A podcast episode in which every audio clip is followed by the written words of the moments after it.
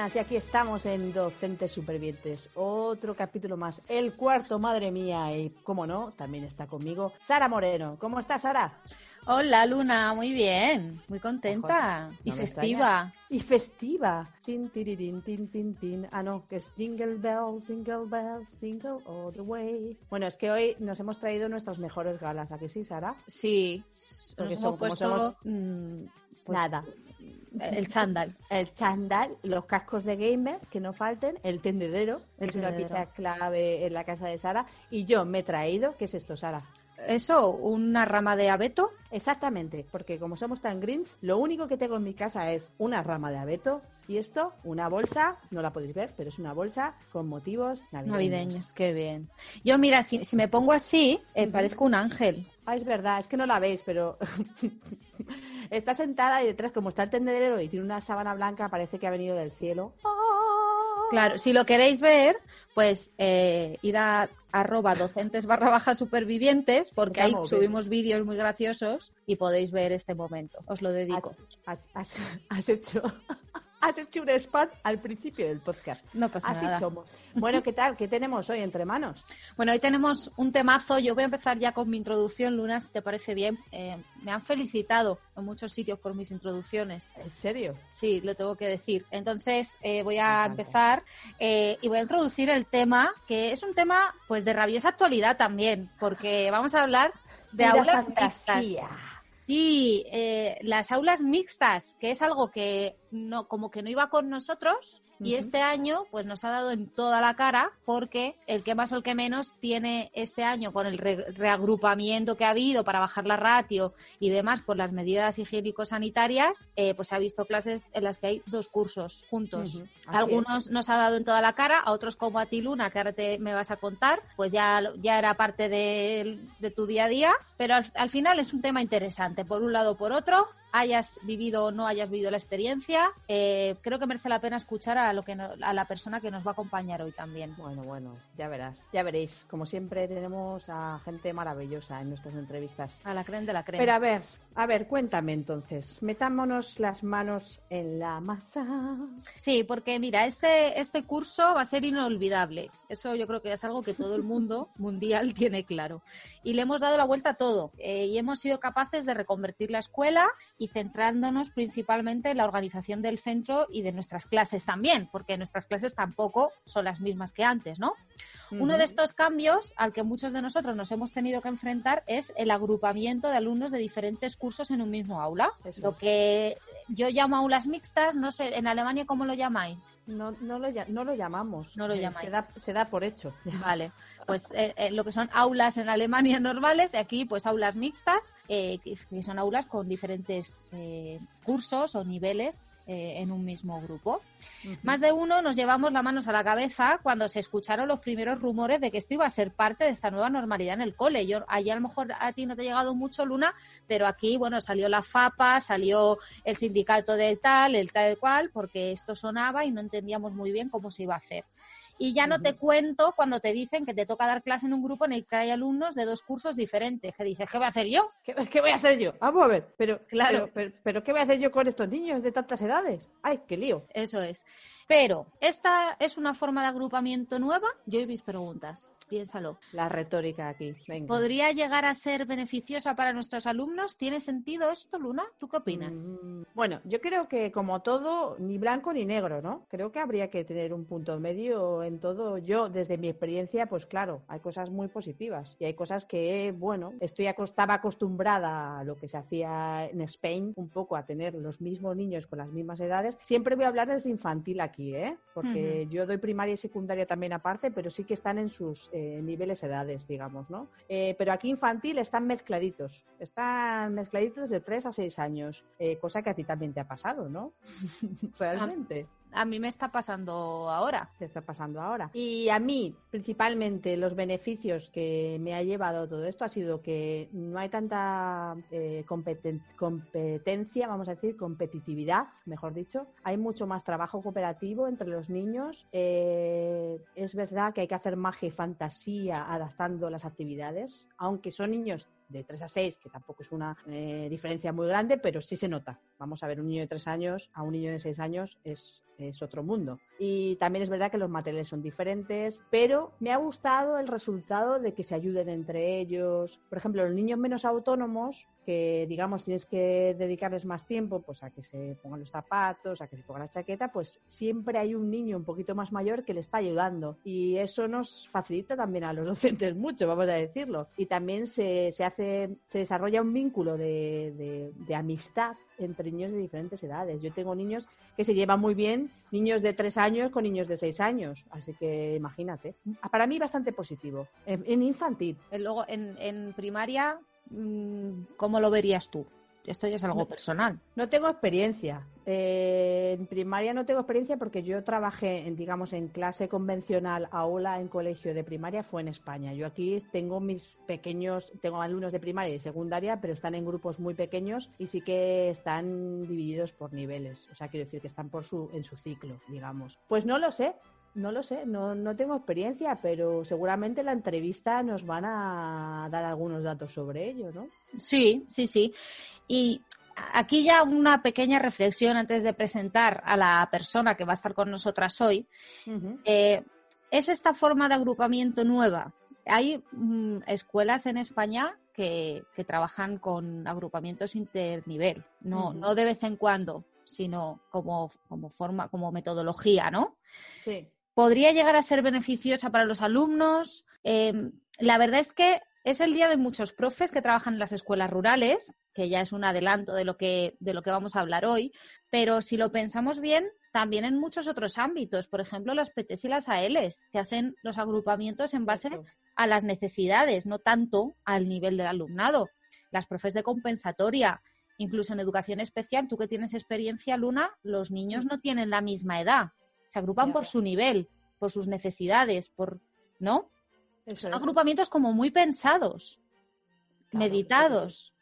Se adaptan mucho a las necesidades de cada alumno, lógicamente. Exactamente. cada alumno.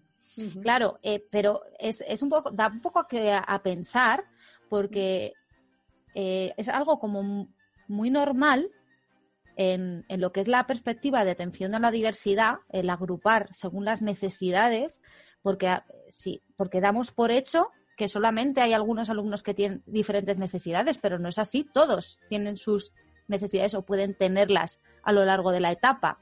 Y aquí eh, sí que me he encontrado a la hora de hacer estos agrupamientos mixtos que algunos centros sí que lo han hecho pensando, es decir, tengo que juntar a un quinto y a un sexto, venga, pues voy a coger los que más avanzados vayan en quinto, los que un vayan un poquito más flojos en sexto, para que más o menos todos tengan el mismo nivel. Uh -huh. Pero ha habido en otros centros, como por ejemplo en el mío, que se ha hecho a suertes. Ya. Y ahí deja de tener sentido. Pero en cierta manera es difícil, ¿eh? O sea, ahí voy a tirar un ordago a, a la organización un poco de centro, porque aquí nosotros tenemos off, eh, conceptos abiertos, es decir, los niños pueden rular por las aulas donde quiera. O sea, nosotros no tenemos aulas cerradas, ¿vale? Para que os hagáis una idea. Los niños van de aula en aula y solo los juntamos para comer con, o sea, yo estoy con mi niño solo en la hora de comer, vamos a decirlos, ¿vale? Uh -huh. Entonces, de repente llega la pandemia y nos cierran los grupos, ¿vale? Nos cierran los grupos y los empiezan a dividir un poco a suertes también. ¿Por qué? Porque realmente no podías contentar a todo el mundo. Claro. Porque fulanito quería estar con este, el padre quería estar con nosotros. O sea, siempre algunos, eh, aunque lo pensases muy bien y tomaste la, toma, tomaste la estrategia de hacerlo lo mejor posible, siempre alguien iba a estar descontento. O los padres, o la misma organización del centro, o los profesores.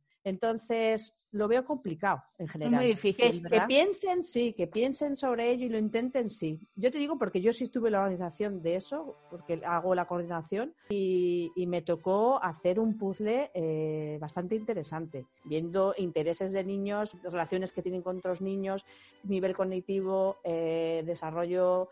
Quiero decir, y, intentamos hacerlo lo mejor posible y aún así no acertamos. No, no es fácil. Y luego además también se puede caer un poco en el error eh, de a lo mejor querer agruparlos por su al querer agruparlos por su nivel, eh, pues dejar de dar esa heterogeneidad a las clases, que también mm. es importante, esa diversidad. Claro, claro. Que, que, podemos caer en el, en, en el error de, de, dejar atrás a los que están atrás, al, adelante a los que están adelante, ¿no? Y, y quitar, pues eso, eh, la diversidad que pueda haber en un grupo y llegar a, a, excluir incluso, ¿no? Sí. Pero bueno, oye, son muchas reflexiones, nosotros las lanzamos aquí y ya eh, lo que vosotros que opinéis. Que escriban en comentarios en el podcast que em, la gente se está animando a escribir o que nos escriban en privado si no les apetece o que nos escriban al email que ahí pueden contar lo que su experiencia y, todas sus opiniones, por supuesto, que son válidas porque todos partimos de una experiencia. De hecho, pues eso, nosotros no tenemos mucha experiencia en este tipo de agrupamientos en primaria, por eso nos hemos traído a la persona adecuada, que ahora vamos a presentar. Venga, Luna, por favor, que no puedo aguantar más. Ay, madre mía. Bueno, pues hoy nos acompaña una gran docente que se llama Patricia Letosa. Patricia es maestra itinerante y jefa de estudios del CRA, de Alto Maestrazgo de Cantavieja, en Teruel. Y nos cuenta que tras tres oposiciones y el haber trabajado en varios colegios, colegios de la geografía aragonesa, aprobó la plaza y al final se quedó en la escuela rural. Eh, ayer nos, estaba con, nos, nos, nos, va a contar un poco su experiencia y cómo, cómo se desarrolla todo ahora mismo durante la pandemia en la escuela rural, en las escuelas rurales donde ella está trabajando, porque eh, está en varias escuelas de itinerante, ¿no? Como he dicho. Y tenemos muchas ganas de que nos cuente cómo lo hace, cómo hace esa magia. Contaros también que, bueno, ella está formada en el posgrado de Babnet at School, es profe de música, lógicamente, y bueno, ella no, antes de, de, estudiar eh, magisterio, eh, no perdió el tiempo tampoco, ampliando su bagaje cultural y musical durante más de 15 años, perteneció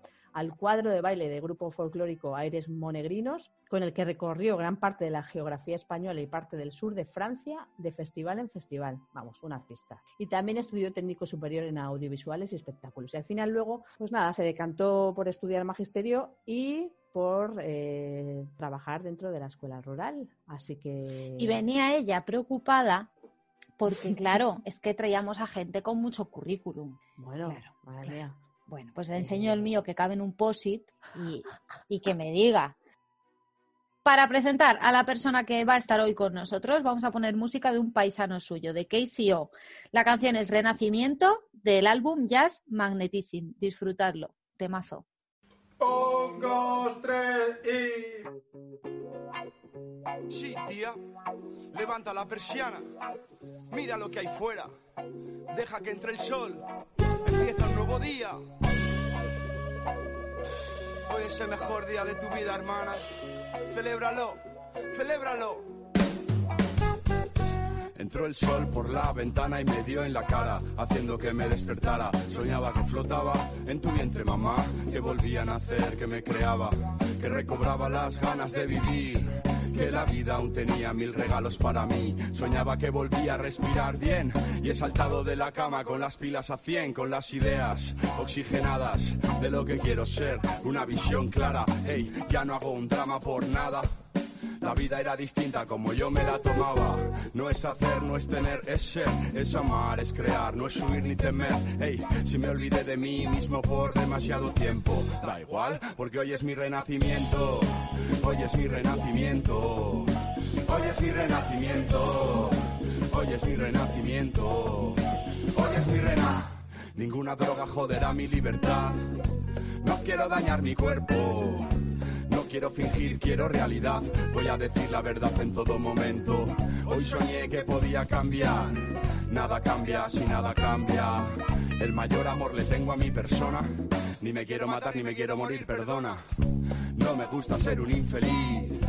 Quiero respirar por la nariz, quiero el puro sentimiento sin alterar. Quiero que el tiempo sea una línea vertical. Quiero poner fin al motín de mi mente y que mi alma vuelva a reinar. Si me olvidé de mí mismo por demasiado tiempo, da igual, porque hoy es mi renacimiento. Hoy es mi renacimiento. Hoy es mi renacimiento. Hoy es mi renacimiento. Hoy es mi renacimiento.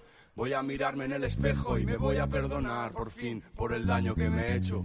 Voy a mirar ahí dentro y voy a bañarme en mi propia luz de salud y conocimiento. Porque es mi vida lo que está en juego, nada más importante, ya que es lo único que tengo. Voy a quererme y a cuidarme a partir de hoy. No quiero recuerdos, necesito vivir más allá. Voy.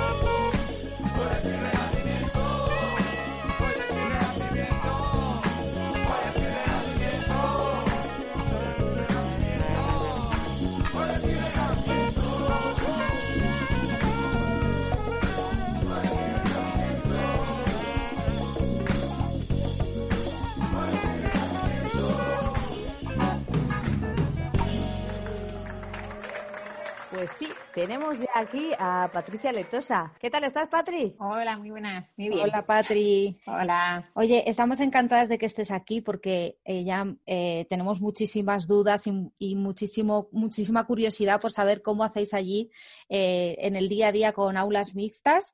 Entonces, quiero que me cuentes cuándo empieza y cómo se inicia esta experiencia en la escuela rural. Bueno, pues yo cuando empecé a trabajar en la escuela pública, eh, pues normalmente los primeros destinos que sueles tener son en la escuela rural, porque las ciudades suelen estar, o los pueblos grandes suelen estar más masificados de docentes que quieren ir hacia allí. Y entonces yo empecé en una escuela en, el CRA de Cinca Cinqueta, que es la, tiene la sede en Bielsa, en el Pirineo, y estuve un año allí y estuve encantada de la vida. Y había trabajado anteriormente en la escuela concertada en Huesca y después de eso estuve trabajando en, en, pueblos grandes o en Zaragoza, en ciudad, y, y no era lo mío. a mí me va la escuela pequeñita. A ti la, ciudad no te gustaba ya, estabas ya cansada. ¿Cuántos años llevas eh, allí? O sea, digamos en la escuela rural, como, se diría. ¿Cuánto tiempo? En la, escuela rural llevo nueve cursos. Aquí en el que estoy, este ya es mi octavo año tu octavo año y vamos, y parece que no vas a querer cambiar, ¿no? pues es que llegué aquí de interina, conocí a mi actual marido, que es de esta zona, porque yo vivo en la otra punta de Aragón, y, nada, aquí nos hemos afincado. Bueno, pues eso debe ser maravilloso, porque el contacto con la naturaleza además debe ser una de las cosas más, más agradables y más generosas dentro de, también dentro de la educación. Cuéntanos un poco cuáles son las edades y el ratio de los agrupamientos del colegio rural donde estás. Pues eh, yo eso es lo que más difícil llevo, porque claro, yo voy a cinco colegios diferentes, cada uno de ellos tiene un número diferente de alumnos con diferentes edades, entonces no en todas las aulas llevo el mismo número de alumnos con las mismas edades. Entonces me encuentro desde tener simplemente alumnos solo de infantil o primero, segundo, tercero, cuarto, quinto y sexto, o en una clase me puedo encontrar desde infantil hasta sexto. E incluso hasta segundo de la ESO. Este año no, pero en los pueblos más pequeñitos, como están lejos de pueblos con instituto, alargan la educación hasta segundo de la ESO. Y el primer año que llegué aquí en un aula tenía desde infantil hasta segundo de la ESO. Wow. O sea que cada, cada pueblo una programación. Casi. Lo bueno que tiene a lo largo de los años, que como ya conoces a los niños, mm, pues vas optimizando un poco el trabajo, porque es que los primeros años era todos los años programar nuevo, eh, actividades nuevas y todo nuevo, porque claro, al año siguiente volvías a tener los mismos alumnos en diferente curso, entonces no podías repetir actividades. Claro. Y claro, llega un momento que dices, no puedo seguir así, que no, que no, no encuentro más recursos. Llega un momento que... Y entonces ¿Dónde los sacas?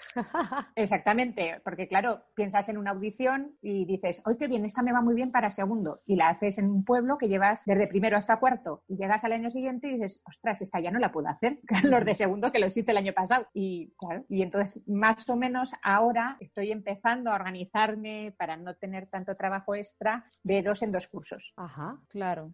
Oye, y entonces, bueno, ya has contado así un poco la contra de tener estos agrupamientos de diferentes edades, Mm. pero seguro que hay muchos pros. ¿Nos cuentas Alguno? sí. Hombre, yo la principal ventaja que veo en la escuela rural es el número de alumnos. No es lo mismo, aún, aún aquí tenemos algún aula en, en el pueblo más grande, tenemos algún aula de 23, 24 alumnos que son dos cursos. Pero yo, por ejemplo, la clase más pequeña son tres niños de infantil. Claro, o sea, en ese colegio están nueve niños, nueve no diez, diez niños, que ha venido una nueva, son cuatro de infantil. Hay diez niños que en principio daría una hora, una hora a todos los niños, pero como a ese pueblo voy dos horas, aprovechamos con el maestro que hay allí y así tiene un desdoble para poder él dar clase solo a los de primaria o solo a los de infantil. Entonces yo Ajá. tengo una clase con cuatro niños y otra con seis. Entonces es Ah. muy individualizado. Claro, ahí, Ah. ahí movéis los horarios según las necesidades y, Claro. y la coordinación con, con los maestros que están allí, los tutores, pues os apañáis para que sea lo mejor para todos, claro. Claro, eh, aquí hay que jugar mucho sobre todo con las itinerancias de los maestros, porque no sé si es en todas las comunidades o igual, pero aquí en Aragón, dependiendo del número de kilómetros que haces a la semana, te dan horas libres. Entonces, claro, yo, por ejemplo, hago unos 150 kilómetros a la semana, me corresponden cuatro horas libres. Entonces, claro, si quitas esas cuatro horas, en el resto de horas no puedes estar una hora en un pueblo, ahora te cambian a otro, sino pues aprovechas, ya que vas a un pueblo que no suelen tener desdobles o apoyos, pues aprovechas que vaya un itinerante y desdoblan esas clases o le ayudas a hacer un apoyo de- si tiene alguna necesidad. O sea, Flexibilidad. Mm. O sea que realmente eh, hay un momento en el que sí que tenéis que ser muy flexibles, a veces incluso eh, no improvisar, pero realmente tener la programación muy abierta en este caso, ¿no? Sí, sí, sí, claro.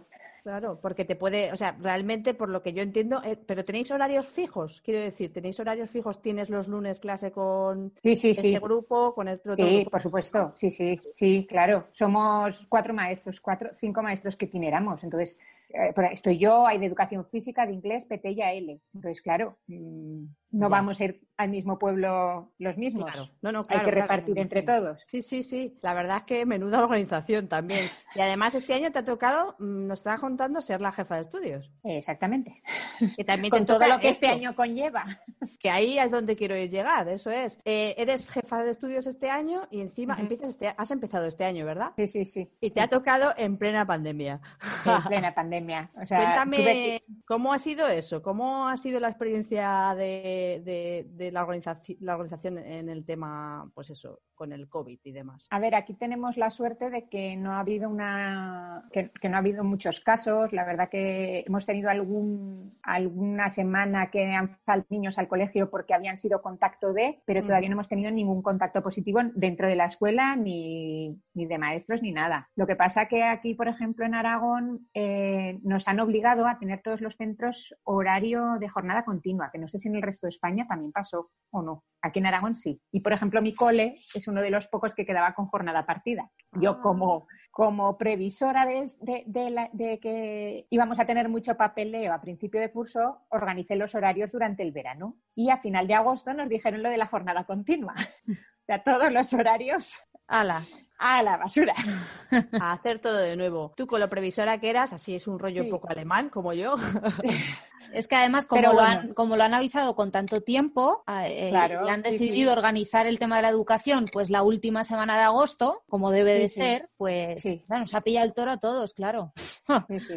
las medidas de clase, o sea, en el sentido de que, por ejemplo, tú estás haciendo mm. música, eh, ¿cómo lo hacéis? ¿Tenéis eh, grupos burbuja o tenéis a los niños también divididos? Es que, actividades separados? Aquí, de los cinco pueblos, cuatro de las localidades ya son grupo burbuja porque no llegan a 20 alumnos. O sea, hay un pueblo de cinco niños, hay otro con 10 y los otros dos tienen 17, 18 alumnos. Entonces, aunque tienen dos aulas, se consideran grupos burbuja. Además, es que son hermanos entre ellos. Entonces, es un poco ilógico decir, no, no, es que no os podéis juntar, que vivís, si están viviendo juntos. Claro. Si son los únicos niños que hay en el pueblo y los quieres separar a los pobres míos, pues, pues ¿qué más? Y luego aquí en Cantavieja, que hay cinco aulas, pues sí que cada aula es un colegio ya un poquito más grande, sí que cada aula se considera un grupo burbuja. Y así y se dentro del CRA teníamos un proyecto creativo que una vez a la semana eh, hacemos, hacemos actividades internivelares y se mezclaban las clases y demás. Y por ejemplo, este año pues no se puede, no se puede llevar a cabo. Claro. Oye, y eh, Patricia, eh, hmm. ¿cómo adaptas tú las actividades a diferentes niveles? Porque eso me importa mucho. ¿cómo, ¿cómo haces para diseñar actividades que puedan servir para un niño de infantil y uno de segundo y otro de sexto? A ver, esto pues a través de la prueba y error. porque pues intento hacer cosas y lo que no funciona pues a cambiar, pero más o menos lo que hago es eh, una misma actividad, empezamos con el nivel fácil para, acabar digamos con el nivel difícil de, esa misma aula. Por ejemplo, en la que llevo a infantil primero y segundo, hacemos ejercicios de ecorítmicos y estamos pues no sé, 5, 6, 10 minutos. Pues empezamos a lo mejor con sílabas rítmicas, sol, luna y haciendo ecos y acabamos haciendo ta, ti, ti y y, el, que, el que está en un nivel bajito, pues lo va, lo va haciendo y cuando pasamos a los niveles más difíciles, pues lo intentan. O sea, hay, muchos que te sorprenden e incluso lo hacen mejor que los mayores, pero al que no le gusta ver que están haciendo lo mismo que los mayores. Ya, claro. Y también yo me imagino que también viene en cuestión de, de, darles un reto, de decir, bueno, a ver, ¿cómo, mm. ¿cómo presentas ese contenido? Es decir, porque claro, adaptarlo ya es difícil, me parece de super maestra, porque, claro, un concepto, eh, algún contenido que estás impartiendo en infantil y adaptarlo, como tú dices, a, niveles mucho más altos, sí, puede ser variable y flexible, pero ¿cómo se lo presentas a ellos? Yo, yo todo lo suelo presentar como juegos, o sea, no, no gamificando como tal, sino de forma más vivencial o con ejercicios de movimiento. Eh, a la hora, por ejemplo, de hacer instrumentaciones, pues los pequeños, los pequeñitos siempre hacen acompañamientos con instrumentos de percusión y los mayores, pues, con los instrumentos melódicos. El año pasado me propuse, aquí tocábamos siempre la flauta, y el año pasado, no sé si es que fui un poco mm, visionaria o qué, dije, me canso de la flauta, en tercero voy a empezar con carillones en primero. Y los alumnos de primero y segundo, pues se compraron carillones. Y entonces, pues mientras, mientras ellos tocan con el carillón, pues a lo mejor a los pequeños, claro, en el momento que es a lo mejor enseñarles a cómo manejar las baquetas o las notas y demás, a los pequeñicos, pues sintiéndolo mucho, les tengo que dar una fichica de colorear o relacionada con la música y luego ya a la hora de ya ponernos en práctica, pues sí que les doy un instrumento de percusión y ya nos acompañan como pueden. Qué bueno. Es, lo que haces es magia, magia, es fantasía, ¿no, Sara? Claro, no, porque yo digo, o sea, que está bien porque eh, busca un momento de, trabajo individual que puedan hacer ellos de forma autónoma para centrarse en los que necesitan mm. ayuda, pero, o sea, no, deja descuidados a, ninguno en ningún momento. Siempre están haciendo algo, eh, aunque no sea con la profe. O sea, que, es, no, claro, es, es lo que intento. O sea, cuando quiero hacer algo individual con, con, uno de, con algún grupo de ellos, a los demás les tengo que dejar que no, de normal a mí no me suele gustar o fichas o así más de teoría, o por ejemplo si son los mayores, pues haciendo algún Kahoot o alguna cosa con la tablet o con el portátil. ¿Y eh, tienes alguna estructura definida en las sesiones? Pues mm, definida, definida como tal, estaba en ello el año pasado eh, y como se cortó esto, mm, ya tuve que volver a, a reestructurarme todo y más o menos intento meter un poquito de todo en cada sesión. Hay días que llego y hay días que no. Y más o menos eh, intento a principio de la clase hacer a lo mejor actividades más de estar sentado, pues o ritmos en la mesa, o si quiero explicar algún concepto un poquito más teórico, y al final de la clase, pues ya lo que es más práctica instrumental o danza o movimiento. Claro. Pero vamos, que depende mucho también de la unidad que esté trabajando. Eh, yo ahora pensando lo que estás diciendo, em, imagino que en cada cole tú tendrás un número de triángulos, un número de maracas, o no tienes nada, o llevas tú el material. ¿Cómo es eso? ¿Cómo son los recursos materiales ahí en la escuela rural? Pues aquí cuando llegué a este CRA, en cada cole había un poquito de instrumentos, pero la gran mayoría estaban en, en, la sede, en, digamos, en el colegio donde está, donde está el despacho, dirección y demás. Y entonces, eh, claro, eh, económicamente no puedo comprar instrumentos para todos, porque si no, pues casi no podría comprar. Entonces, lo que hago es comprar y en el maletero del coche ir cargada hasta, hasta la vaca. Entonces voy de lado a lado con todo ello. Vas, con el coche, o sea, es como, mm. como ahora estamos los profes sin aula de música, que vamos con el como tu pues tú lo tienes a niveles, eh, pues eso, de coche. Sí, ahora, ahora mismo en el maletero llevo una caja con tres panderetas, cuatro cajas chinas, cinco claves, cascabeles, dos, dos juegos de boomwalkers. eso está fijo en mi maletero. Claro, al ser menos niños necesitas menos para cada clase, pero claro, los tienes que llevar de un lado a otro. Sí. Claro, claro. Me recuerda mucho al Ferrari de Sara, ¿eh, Sara? Lo que pasa es que está motorizado, lo que tú dices. Sí, sí. en ese sentido. Es la adaptación al rural porque no le queda otra que ir en coche a todos los colegios. Es lo que hay. Por aquí, por aquí siempre se dice que un CRA es un colegio con los pasillos muy largos. Qué bueno. Además que sí, además que sí. Qué bueno. Oye, y quería saber eh, cómo de integrada, de integrado está en vuestra vida diaria en el cole este contacto con la naturaleza y la fauna del entorno rural? ¿Cómo lo vivenciáis? O sea, ¿cómo os aparece alguna vaca de repente en el patio? pues, pues vacas no, porque están encerradas, pero alguna cabra montesa desde algún patio la ves. no, a ver, está integrado puesto que la mayoría de los alumnos, eh, sus familias trabajan en, en granjas, en el campo. También es verdad que depende mucho del maestro que en ese momento está en ese cole. Hay dos de los colegios que cada dos por tres están en, en el bosque, en el río, buscando cosas y hay otros pues que sí, que hacen muchas actividades, pero ya son actividades eh, exclusivas, ya no, no, es que lo integren dentro de, del aula.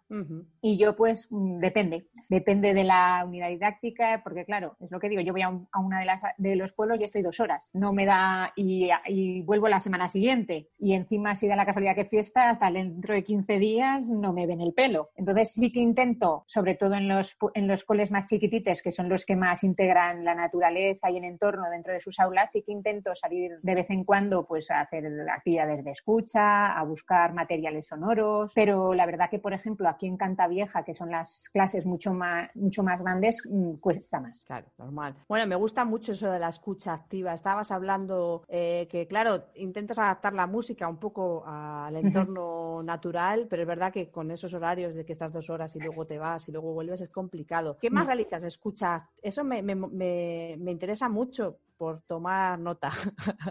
¿Qué sueles hacer de lo poco que o de lo que poco que puedes hacer? ¿Qué haces? Has dicho escucha activa, es decir, por ejemplo, que cierren los ojos, escuchen a los pájaros o escuchen lo que van surgiendo. Sí, por ejemplo, eso a veces cuando antes hacía una actividad que he dejado de hacerla, pero que pienso que la tengo que volver a hacer, que antes cuando entraba en el aula siempre los dos primeros minutos estábamos en silencio, a ver qué escuchaban. Claro, al principio nunca oían nada siempre hay silencio, hasta que se dan cuenta que no, que no hay silencio. Entonces, pues sí que me gusta salir a la naturaleza, a ver qué escuchan. Eh, también a, una vez con uno, en uno de los coles dimos una vuelta por el pueblo a ver qué sonidos podíamos sacar de lo que encontrábamos por el pueblo. Pues, pues una puerta, el timbre, una verja, pues pegarle con un palo, eh, tirar piedras, por ejemplo. Qué bueno.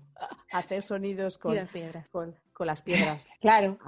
Sonido Mm, con las La siguiente actividad hubiera sido, eh, que me hubiera gustado, pero no pudimos terminarla, eh, pues de esos sonidos haber creado un ritmo, una canción, mezclando esos sonidos que habíamos encontrado, pero justo en esa, esa actividad no la pudimos, no la pudimos hacer. Acabar, Ya, claro. A ver, normal. Pero me gusta eso, me gusta también lo de. eh, nosotros ahora estamos haciendo lo de distinguir sonidos, o sea, diferentes pájaros. Qué bueno. Es súper difícil, ¿eh? Sí, yo es que igual primero tendría que aprender yo, porque Sí, sí, no, yo estoy en ello. Es súper difícil. Ya dos que son fáciles, dicen ellos, los niños, ¿eh? Yo no. Sí, sí. Yo dice que son fáciles, yo no les pillo cuál es cuál, ¿eh? Así que Qué bueno, ornitóloga bueno. también. Sí, Sí, sí. no, al final vamos a saber de todo. Eh, también imagino que, aparte de la música y demás, eh, los niños conocen un poco los árboles que hay o la, la flora que hay. Imagino porque también están en ese ambiente rural y lo ven de su familia y de su cultura, ¿no? Y de la tradición de allí. Pues sí, muchos sí. Lo que digo, los que tienen que sus familias trabajan en, en el monte, seguro. ¿La mayoría de las familias trabajan allí en el pueblo o hay muchas que también trabajan fuera de las ciudades? No, es que si algo tiene esta zona es que estamos lejos de todo. o sea, estamos a 100 kilómetros de Teruel, a 90 y a 100 kilómetros de Castellón. O sea, es la España vaciada. O sea, lo, lo- lo Creo- que más cerca hay es un pueblo grande. El pueblo grande es Cantavieja, que tiene 700 Claro, habitantes. claro, claro. Total. Ajá. El siguiente más grande es Alcañiz, que también está a unos 100 kilómetros. O sea, es que Ok, o sea que sí que, sí que está, estáis, estáis retiradillos. Claro. eh, sí, se podría decir. Es lo bueno que tiene, todo tiene su lado bueno. No, desde luego. Lo que decimos, con esto, con esto de la pandemia, pues nos hicieron estar encerrados cuando a todo el mundo, pero es que nos podían haber dejado salir a la calle tranquilamente, porque es que aquí ni se. O sea, ahora ha habido algún caso, pero hasta ahora fíjate. no. Ni Claro. pasearse por aquí. Oye, y Patricia, eh, ¿cómo está ah, de arraigada la tradición o la cultura de la zona en, en la escuela? Eh, por ejemplo, mm, ¿hay alguna canción o algún, alguna danza, algo que digas, es que lo tengo que trabajar porque es que es algo, es una tradición muy arraigada o no sé? Pues la verdad es que aquí no hay. O sea, a ver, hay tradición musical porque hay un grupo folclórico de jotas, pero en la escuela desde que yo llegué por hay mucha inmigración. Entonces, claro, lo que, lo que por ejemplo en otros coles sí que se trabaja muchísimo, aquí pues no, no te lo piden, por decirlo de alguna manera. Sí que he hecho alguna actividad yo algún año, claro, todos los, es a lo que voy, como llevo a los mismos alumnos, pues todos los años no puedo hacer lo mismo. Claro. Entonces, una vez hice pues que los, que los niños investigaran sobre su, su cultura musical tradicional de cada pueblo. Lo bueno que tuvo que eso que como hay muchos niños inmigrantes, pues cada uno trajo de su país. Los Qué de bueno. aquí buscaron pues de aquí, que es más o menos la que conozco yo, porque aunque sea de otra zona, pero la J aragonesa pues está en todas partes, en todo Aragón, pero pues eso, los que pues hay niños rumanos nos trajeron cultura de Rumanía, los de Sudamérica también, tenemos también muchos pakistaníes o marroquíes y también pues nos explicaron un poquito porque conviven, hay muy buena relación entre todos, pero la verdad es que no tienen afición por conocer sus raíces. Los que vienen de fuera a mí no me da la sensación de que de eso, de que, de que quieran conocer sus orígenes. Y la verdad que me da un poquito de pena porque es muy enriquecedor. Sí, desde luego. Sí, es que alguno me- venía y digo, pues dile a tu madre que te cante alguna canción de cuando era niña. Es que no se sabe ninguna. No puede ser que no se sepa una canción. Es complicado, porque yo creo que Sí, también, con la experiencia que tengo también yo por aquí, con los refugiados que vienen, que nosotros tenemos sirios, también yo creo que depende de la historia, de dónde vienen, cómo han llegado y demás. Hay veces que, bueno, es complicado verbalizar lo que ha pasado o sus orígenes a veces. Dicen que con los años pues sí que empiezan, más adolescentes sí que empiezan a conectar un poco más, pero eh, por lo que yo aquí he experimentado y por lo que comentaban mis compañeros alemanes, era bastante común que los más pequeños no renunciasen, pero sí se adaptasen muy fácilmente porque a lo Sí, mejor sí. en su tierra pues tenían que sobrevivir y aquí vivían sobreviviendo, pero estaban un poco más tranquilos. Claro. Sí, no, y además es lo que digo, están bastante bien adaptados. Yo me acuerdo el primer año que trabajé aquí, claro, se acercaba la Navidad y yo tenía en una clase cuatro marroquíes y dos, dos niños del pueblo. Entonces yo les dije, ¿y, esta, y para Navidades qué vais a hacer o qué celebráis? Y me hizo muchísima gracia porque una de las alumnas me dijo, no, si nosotros celebramos la Navidad igual, pero sin eso de Jesús. pues claro. y, entonces, y es verdad, y, hacen, hmm. y dan regalos los Reyes Magos y los niños van a que les den un regalo los Reyes Magos. O sea, es que, ah, a veces están aquí muy bien. Me alegro, me alegro un montón que se hayan adaptado a lo rural. Mm. Oye, bueno, Sara, tú también tenías otra pregunta más, ¿no? Sí, sí, sí, porque Patri, el otro día colgaste una historia que me, que me llegó y dije, bueno, pues como tengo la oportunidad de, hablar con ella el domingo, he hecho una captura y voy a leerlo para quien no lo haya podido ver. Eh, Patri tiene perfil en Instagram, se llama Patri barra baja musicra y a veces pues te hace reflexionar a través de las historias. Entonces, en esta historia había una imagen de, un periódico que ponía, que titulaba Todas las asignaturas quieren más horas en la ley CELA. Y tú pusiste un texto que, bueno, pues a ver ahora si nos puedes explicar algo más o no, aunque ha quedado bastante claro, ¿eh? Está claro que sin una inversión económica fuerte en educación, donde se habiliten espacios educativos adecuados y se forme al profesorado en metodologías globalizadoras en las que no se prioricen las asignaturas, sino un aprendizaje interdisciplinar, el sistema educativo seguirá siendo el mismo, pero con otro nombre. es que yo lo veo así. Muy bien. Es que en las leyes está muy bonito lo que dicen de hay que innovar. Eh, ABP, aprendizaje basado en proyectos. Eh, gamificación es que hay un montón de cosas que se pueden hacer en las aulas y no tenemos tiempo ni... A, ver, sí, tienes tiempo sacándotelo del bolsillo, dejando de hacer otras cosas y, tal y como están las escuelas, es que no se puede hacer la mitad de las cosas que quieren que hagamos. Mm. Yo me he dado cuenta, pues eso, en las escuelitas pequeñas, donde tienen dos salas por suerte, claro, ahora son pocos niños, antes eran muchos más, son colegios pequeños, pero para los niños que hay son grandes, entonces tienen espacios muy bien diferenciados, eh, con un montón de recursos que consiguen de, pues eso, del propio entorno y que hacen cosas maravillosas, porque hay un maestro allí que, pues vale, va de música, va de inglés, la de religión, pero está ahí el maestro todo el día que se ha formado y hacen cosas increíbles que en un colegio donde hay un aula de no sé cuántos metros cuadrados, puede tener un aula, 20, 25, no lo sé, con 25 mesas, con 8 estanterías, que escasamente puedes pasar entre mesa y mesa, que no se pueden hacer nada, más que estar sentado mirando al frente a la pizarra y escuchando. lo que me estás contando ahora mismo eh, y comparo eh, aunque tengáis a lo mejor menos recursos en, los CRA, pero simplemente el tener menos niños es lo que te hace poder hacer otras cosas diferentes y darle la vuelta a lo que tú tienes pensado en la educación porque has ido a mm. clases con, otros 26 niños, mm. pero tú estás hablando de clases de 10, de, 17, que sí que tienen diferentes edades, pero al final eh, eso es lo, que menos importa, porque puedes distribuir el espacio, porque puedes dedicar tiempo a los 17. Claro, de ratio ya. que puedes, y puedes, y puedes aprovechar, sobre todo, el mejor maestro para un niño es un niño. yo ya no lo veo de ahora, lo veo hasta de cuando yo iba al instituto. Eh, a mí me encantaba la física y yo le explicaba a mis compañeros la física porque no la entendían en clase, a mí me parecía más fácil. Mm. Eh, o sea, y es que pasa lo mismo en los niños. A lo mejor tú no les puedes, les, les has explicado de mil maneras algo que no lo entienden y en cambio el que tiene al aula dice, hombre, sí, que es así, ya está. Y te dice el otro, ah, sí, ya está. Claro. Entonces, eso también se aprovecha.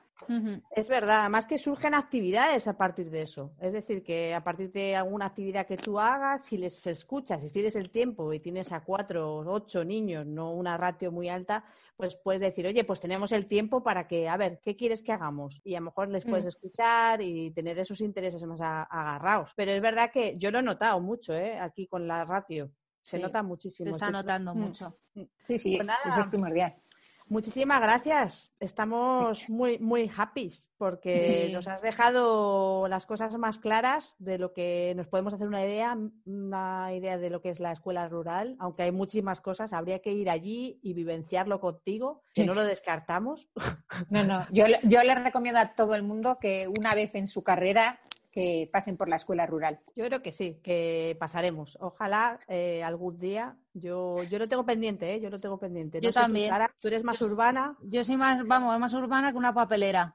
Es Y lo, vi, y lo vi que íbamos a estar ahí en, un, en el campo sin que nadie nos molestase haciendo nuestros podcasts. Muchas gracias, Patricia, por estar con A nosotras. vosotras. No, no, Patri. Un besazo y un abrazo allí y que paséis felices fiestas por allí. Espero que estéis todos muy sanos. Igualmente, felices fiestas para todos y ya sabéis que aquí en la España despoblada se vive de maravilla. No lo digas muy alto, a ver si ahora se va a poner de moda y ya deja de estar despoblada. Pues ha aumentado el número de alumnos, ¿eh? Algo Sí. se, ha, se ha notado. No lo digas muy alto, que lo escucha mucha gente el podcast. Nosotras vamos las primeras de la lista. Adiós, un abrazo. Venga, Un besazo, Patri. Muchas gracias, de verdad. Hasta luego. Qué lindo que es estar en la tierra. Después de haber vivido el infierno. Qué lindo que es poder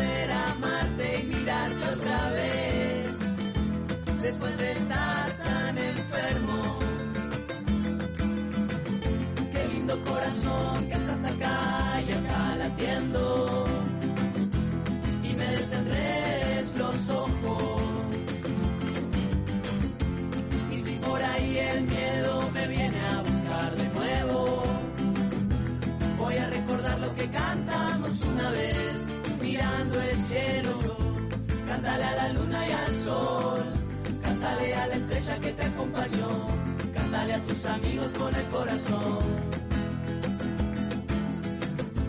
Cántale a la luna y al sol, canta que es la tierra que canta en voz, cántale a tus amigos con el corazón. Yo no sé por qué a veces me pierdo. Ojos se me dan vuelta y me muero por dentro. Y me encierro otra vez y no puedo salir. Ay, ay, ay, ay, ay, ay. No puedo ver lo lindo de cada momento. Es que a veces no me le animo al niño que llevo dentro. A veces pienso que están mal algunas cosas que siento. Pero basta ya de eso, echa pa' afuera y bye bye boom. No tengo tiempo ahora de eso, estoy en otra canción, se acabó. Cántale a la luna y al sol, cántale a la estrella que te acompañó, cántale a tus amigos con el corazón. Cántale a la luna y al sol, canta que es la tierra que canta en voz, cántale a tus amigos con el corazón.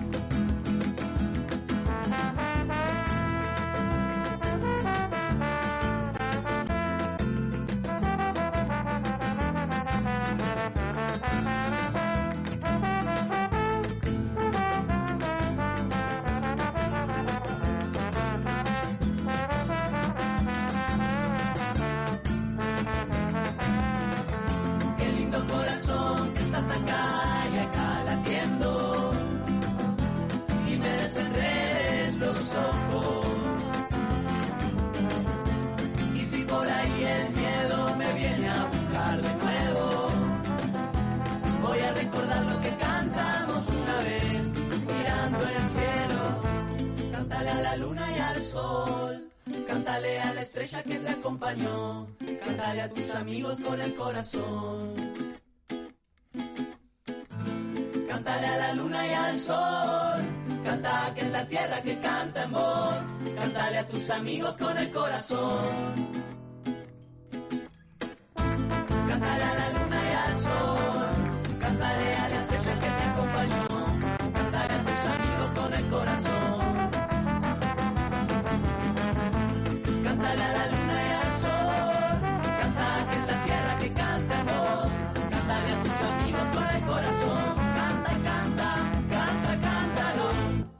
Y bueno, hemos escuchado un temazo que se llama Mabeado de Onda Vaga. A mí me encanta este tema, Sara. Me trae muchos recuerdos. Y ahora, ¿qué tenemos entre manos? ¿Qué viene ahora? Basurero, basurero, Basurero, basurero. basurero. Tenemos el basurero y lo tenemos con mucha mierdecita rica. Mmm, mierdecita navideña. ¡Qué bien! Qué bien. Sara, ¿qué te Bueno, cuentas? Pues mira, eh, hoy traemos como siempre tres basureros Eh, hay dos audios y un correo electrónico. Yo, sabes que no me gusta escucharlos antes, eh, pero más o menos sé de qué van, no voy a adelantar nada. ¿Tú los has escuchado? Yo te voy a decir la verdad. Pues bueno, no sé. He escuchado uno. Uno, bueno. O sea que está bien porque lo, lo, decimos mucho, pero es que me gusta que la reacción sea en directo para que veáis, bueno, en directo diferido para vosotros, pero aquí en directo. Nosotras no hemos escuchado eh, los audios, o sea que a ver qué nos cuentan hoy. Puede haber cualquier cosa, lo mismo cualquier día sale alguien insultándonos y nos lo tragamos. Madre mía. No creo. Venga, vamos a por el primero, a ver qué nos cuentan, ¿vale? Venga, dale, dale, dale. Hola chicos, bueno, yo soy maestra de educación infantil. Ahora mismo estoy en una escuela eh, con niños de 1-2. Eh, y nada, me ha tocado un grupo un poco movido y nada, venía a contaros un poco el momento de la comida, que es un momento así un poco anecdótico. Y pues nada, eso. Eh, por ejemplo, el otro día eh, teníamos de comer potaje y nada, cuando estaba dando de comer a uno de los bebés, porque en uno o dos pues hay mucha diferencia de desarrollos, entonces algunos comen entero, otros no. Es un poco la peor de las edades de 0 a 3. Y, y, nada, estaba dando de comer a uno de los bebés y de repente eh, veo a, a uno de mis niños que se echa el potaje por el pelo. Empieza como si fuera champú, totalmente a lavarse el pelo. Y nada, le regañamos, se puso a llorar y bueno, es un niño que come súper bien encima. Y no sé qué le pasó, que se pensaría que era champú y se empezó a, a duchar con el potaje. Y nada, luego ya de postre teníamos yogur y hizo lo mismo. Y nada, nos tocó al final lavarle el pelo porque claro, el yogur ya se queda pegajoso, bueno, un, un asco.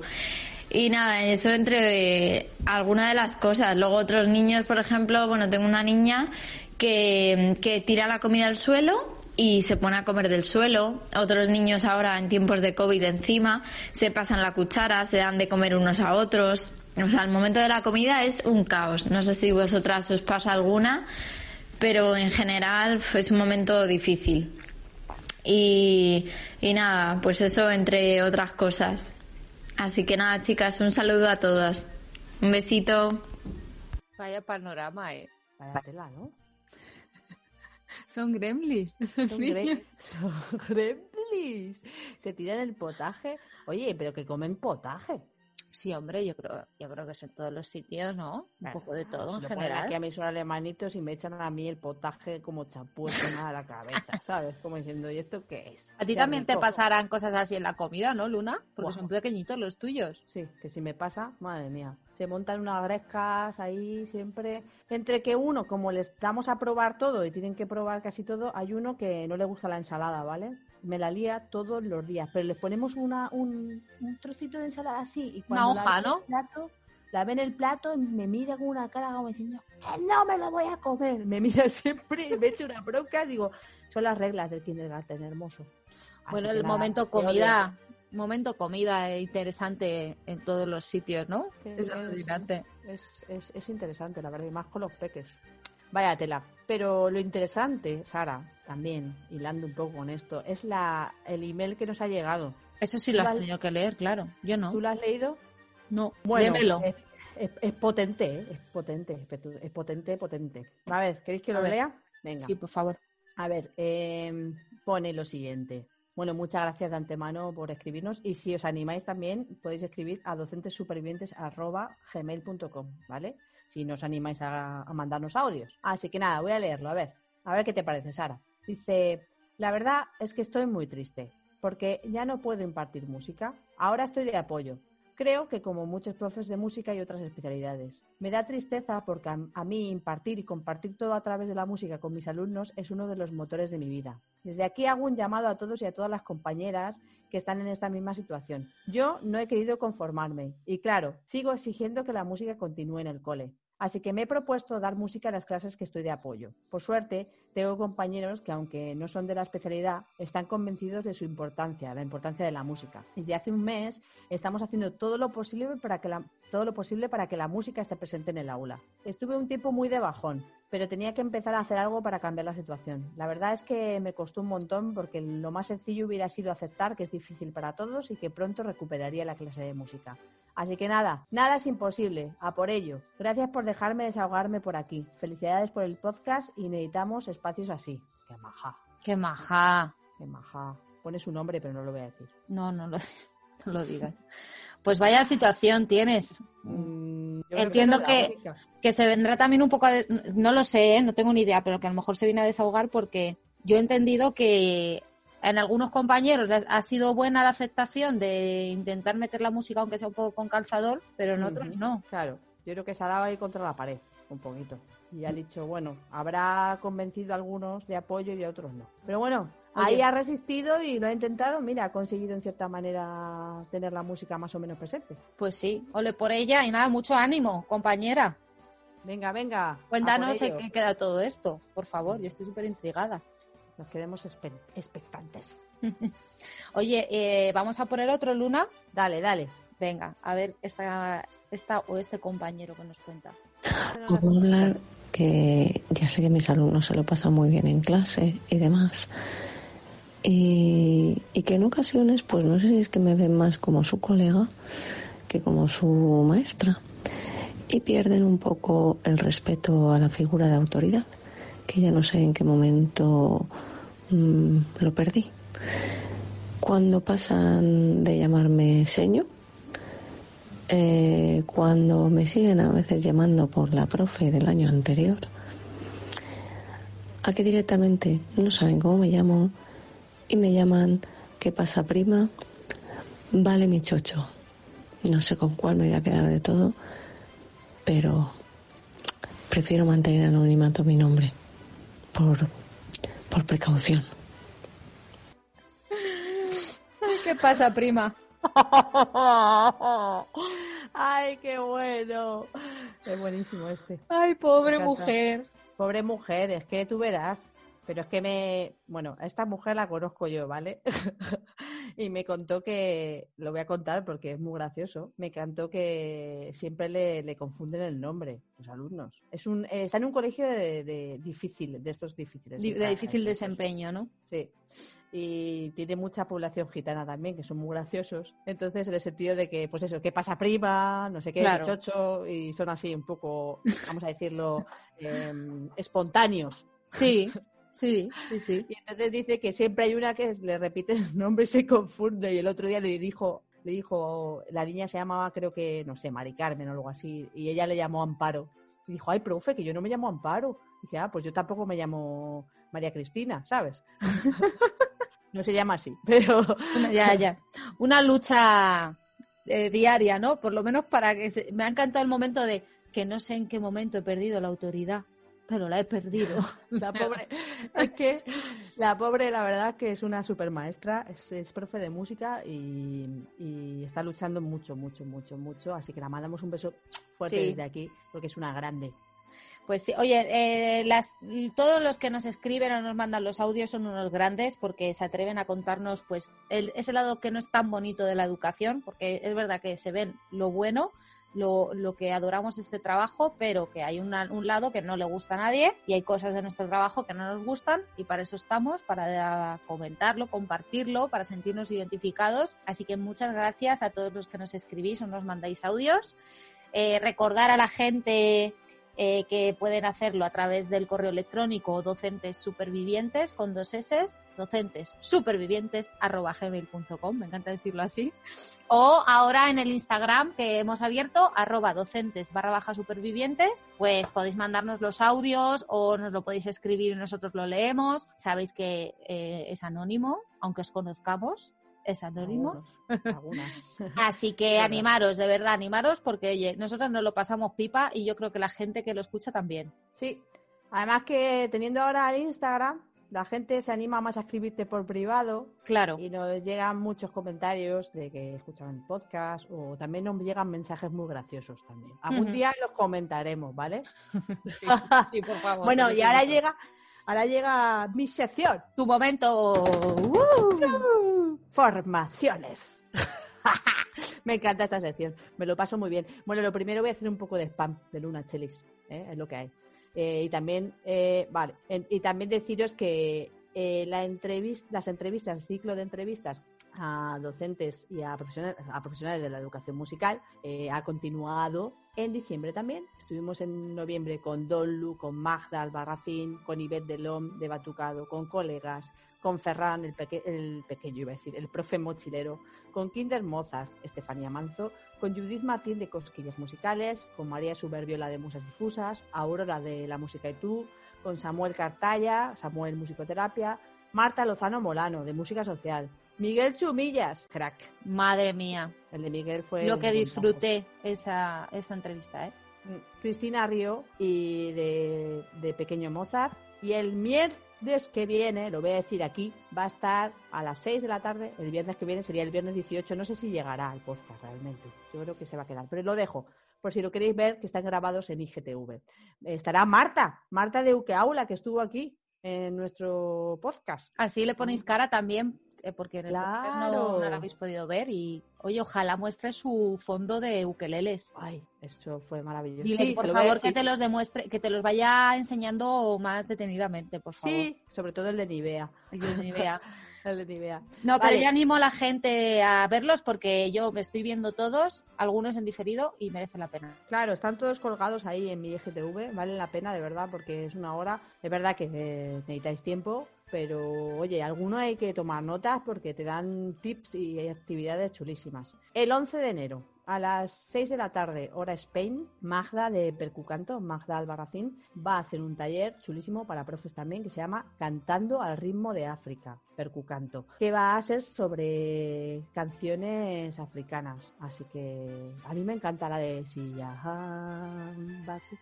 wikuencos, Silla wikuencos. ¿La conoces, Sara? No, porque me tengo que apuntar a alguna formación de percucanto, lo tengo pendiente. No te vas a arrepentir. Lo sé, lo sé porque yo te he visto a ti y, y has estado súper contenta, entonces... Sí, sí, sí, estoy muy contenta, la verdad. Toda la también tiene más formaciones. Sí, Yo sigo con los módulos, 800.000 módulos que voy a hacer de percucanto, hasta que me salga algo bien. bueno, ¿qué Bueno. tenemos? Sara, ahora, ¿vamos a abrir melones? Sí, sí, vamos a abrir, vamos a Porque- abrir un melón. Sara, ya esta sección la vamos a llamar Abriendo Melones, ¿no? Perfecto, abriendo melones. Tía, es que el otro día lo pensé y dije, ¿por qué no le ponemos nombre ya? Vamos a ser Vale. oficiales. Vale, pues sí, Vale. pues sí, porque hija, cada, cada podcast hay uno. Entonces, o sea, Por eso. es como que hay a- tema. Siempre hay, ah, siempre hay chicha. Le vamos a llamar. Entonces vamos a hacer la, la, la cabecera. Abriendo melones. Además me encanta porque, eh, a ver, no pretendemos generar polémica, sino hacer a la gente pensar. Lo de abrir melón es en el sentido de que te rompas la cabeza pensando, ¿vale? Entonces, pues eh, he visto esta semana en, en una cuenta que, que yo sigo y que recomiendo a la gente que siga porque es una cuenta que, que tiene muchas cosas muy guays. eh, es Iris Carvajal y la cuenta se llama Avanzando con Emociones. Ella es, eh, no sé si es PT o AL, no, no lo sé. Mm, No quiero que se enfade conmigo, pero es que no, no lo recuerdo bien. Y subió un post que ha sido muy comentado Ajá. eh, y que, bueno, influye no solo a las personas, a las mm, compañeras de PT y AL, sino también a las que estamos en las aulas de referencia. Ajá. Voy a contarte y te leo algunos comentarios. A ver qué te Oy, parece, oy. Luna. Oy, oy, oy, oy, oy. Esto suena que va a haber fantasía y brilli brilli. Ah, mira, es PT, perdóname, porque acabo de ver que ella tiene Twitter y en el Twitter es arroba irismaestra PT, o sea que es, es PT ella, ¿vale? Pero Y en, subido- Instagram, en Instagram. En ¿cómo se Twitter, en, en Instagram es avanzando con emociones, todo? Ah, junto. vale, vale. Y es un camaleón el, el, a el buscar. perfil, tiene un camaleón.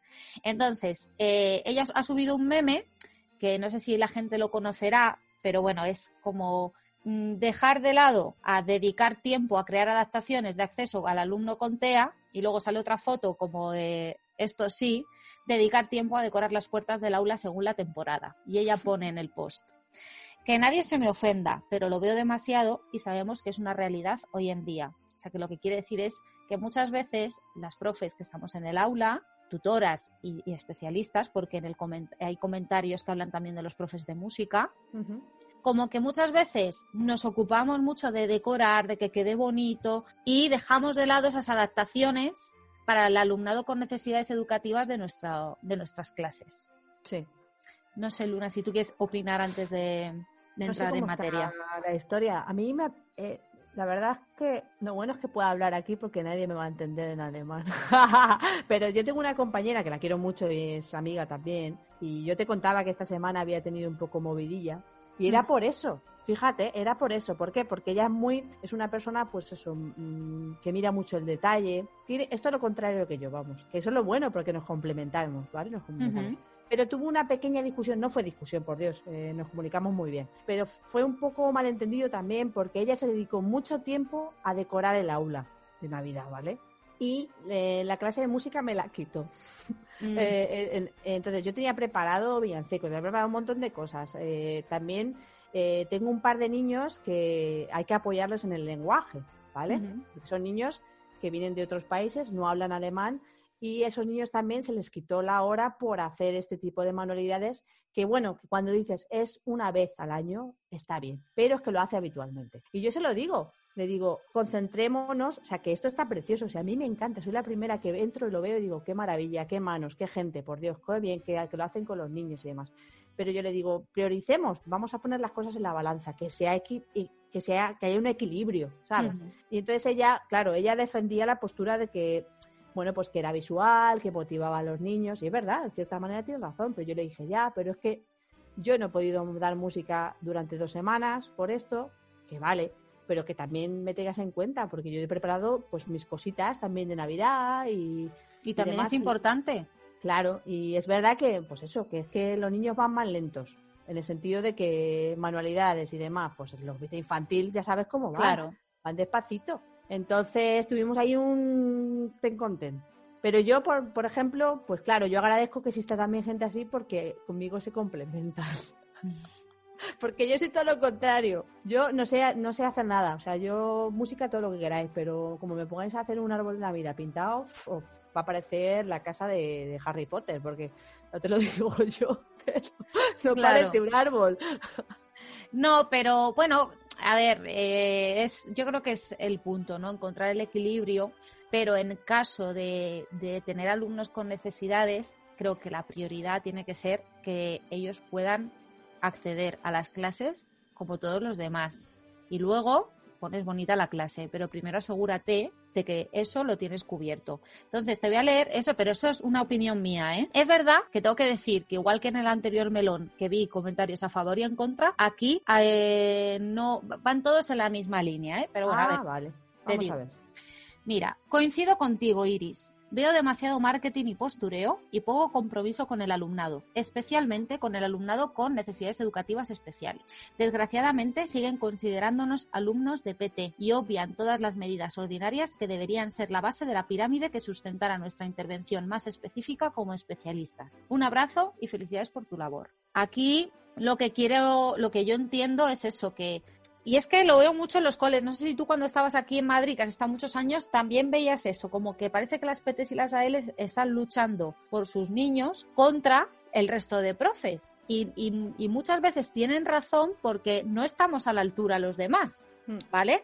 Y muchas veces es porque no sabemos o porque no, o porque no, no sabemos cómo actuar y se nos olvida trabajar en equipo. Es verdad, es verdad. Yo creo que hay que darle su peso a cada cosa, hay que darle su peso. Y hay que, hay que reflexionar un poquito sobre ello. Sobre todo con estos chavales, claro, es que es importante, es importante el trabajo. Yo, yo he trabajado muchos años con PTs y ALs porque sabes que estuve un año también en especial y por decir que todas mis amigas, ahora mis amigas de allí de, de, Spain, pues son casi todas PTs y ALs y las de música. Y siempre lo dicen, siempre lo dicen, tienen que rascar esas horas, rascarlas eh, con el riesgo de que desaparezcan. de Claro. manera.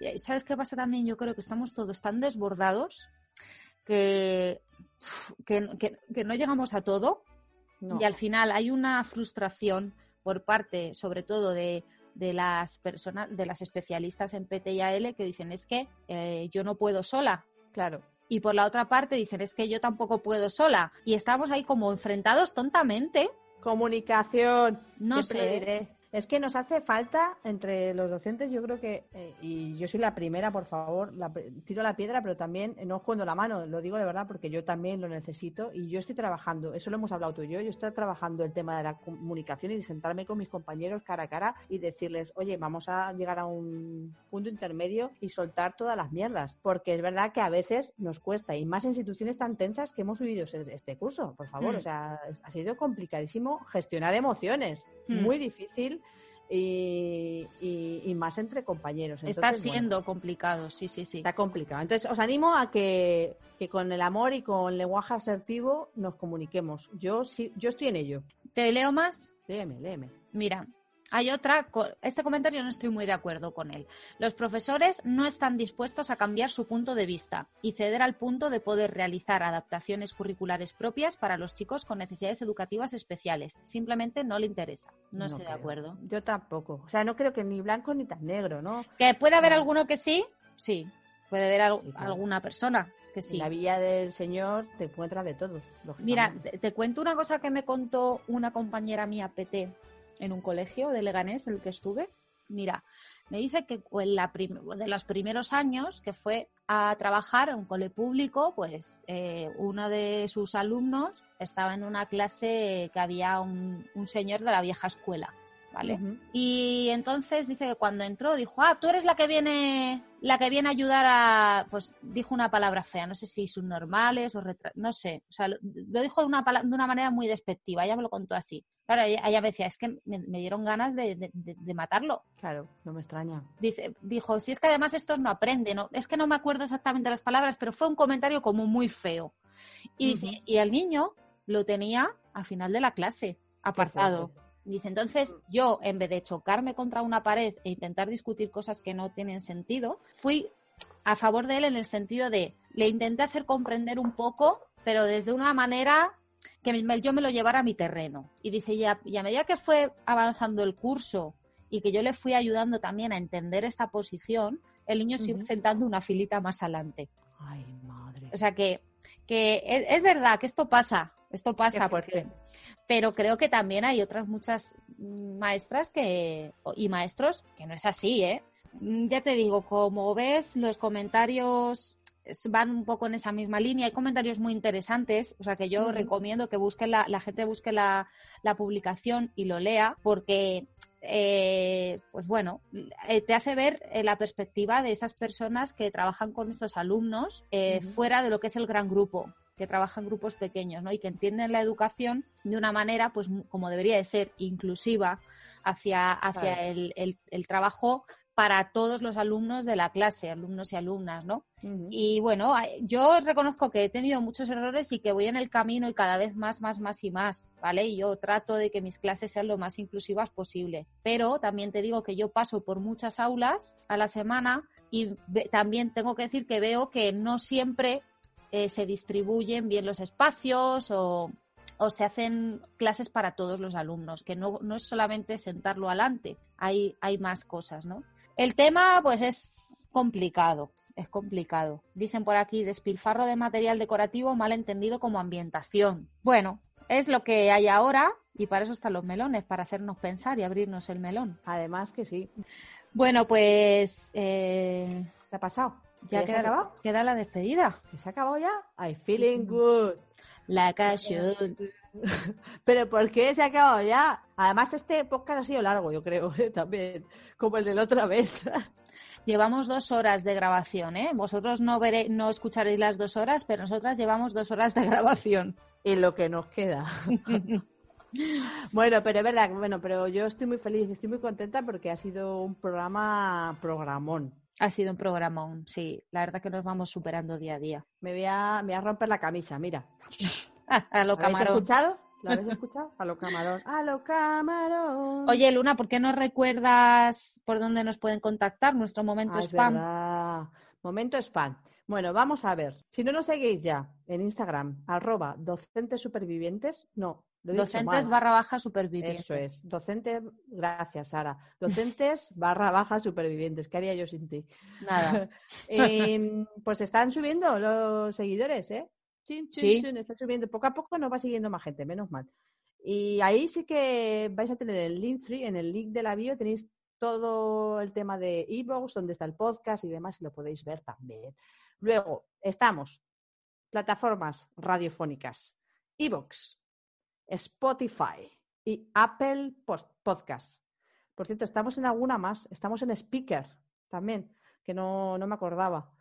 ¿Y dónde más estamos? En el, tenemos un email, podéis escribirnos a docentessupervivientes.com para participar en el basurero o para ponernos verdes o para de, proponer cosas. Claro. Eh, aquí estamos. Es libre, eh, tenéis eh, la oportunidad de contactar con nosotras y os escribiremos y nos, nos, respondemos rapidísimo. Y bueno, ya Luna, creo que vamos a despedir el programa con un tema muy navideño, porque vale, estamos pues en me, Navidades. Me, felices fiestas. Ponte el atuendo. Felices, felices fiestas. Venga, Feliz año nuevo. Esperemos que sea un buen año para todos. A ver, que suena aquí el casco, pero es que me acabo de poner el, el trozo de pino que tengo. Lo único que tengo de, de, Navidad es una bolsa, ya os he dicho, una bolsa con, con bolas de Navidad y un trozo de pino. Entonces, yo creo que me lo voy a poner así. Venga, póntelo así y despedimos así. Eh, uh, Merry Christmas. Ah, Happy ya. New Year. Eh, que, que, se acabe ya este año, que venga ya uno bueno.